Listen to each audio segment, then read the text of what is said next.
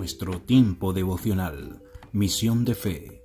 Decía además, así es el reino de Dios, como cuando un hombre echa semilla en la tierra y duerme y se levanta, de noche y de día, y la semilla brota y crece sin que él sepa cómo, porque de lo suyo lleva fruto la tierra, primero hierba, luego espiga, después grano lleno en la espiga, y cuando el fruto está maduro, enseguida se mete la hoz, porque la siega ha llegado.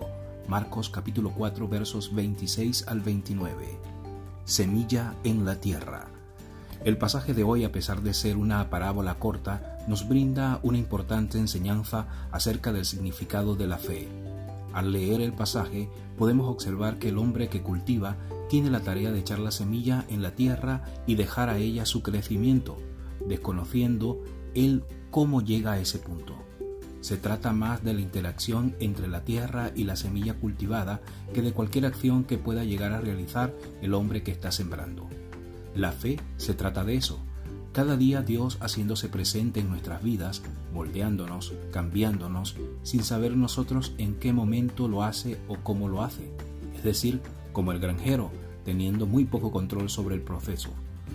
Lo grandioso de cultivar nuestra fe en el Señor es comprender el gran interés que tiene por nosotros, la vocación que dedica a nuestro cuidado y cómo la tierra hace por la semilla su lucha constante por nutrirnos como discípulos completamente desarrollados.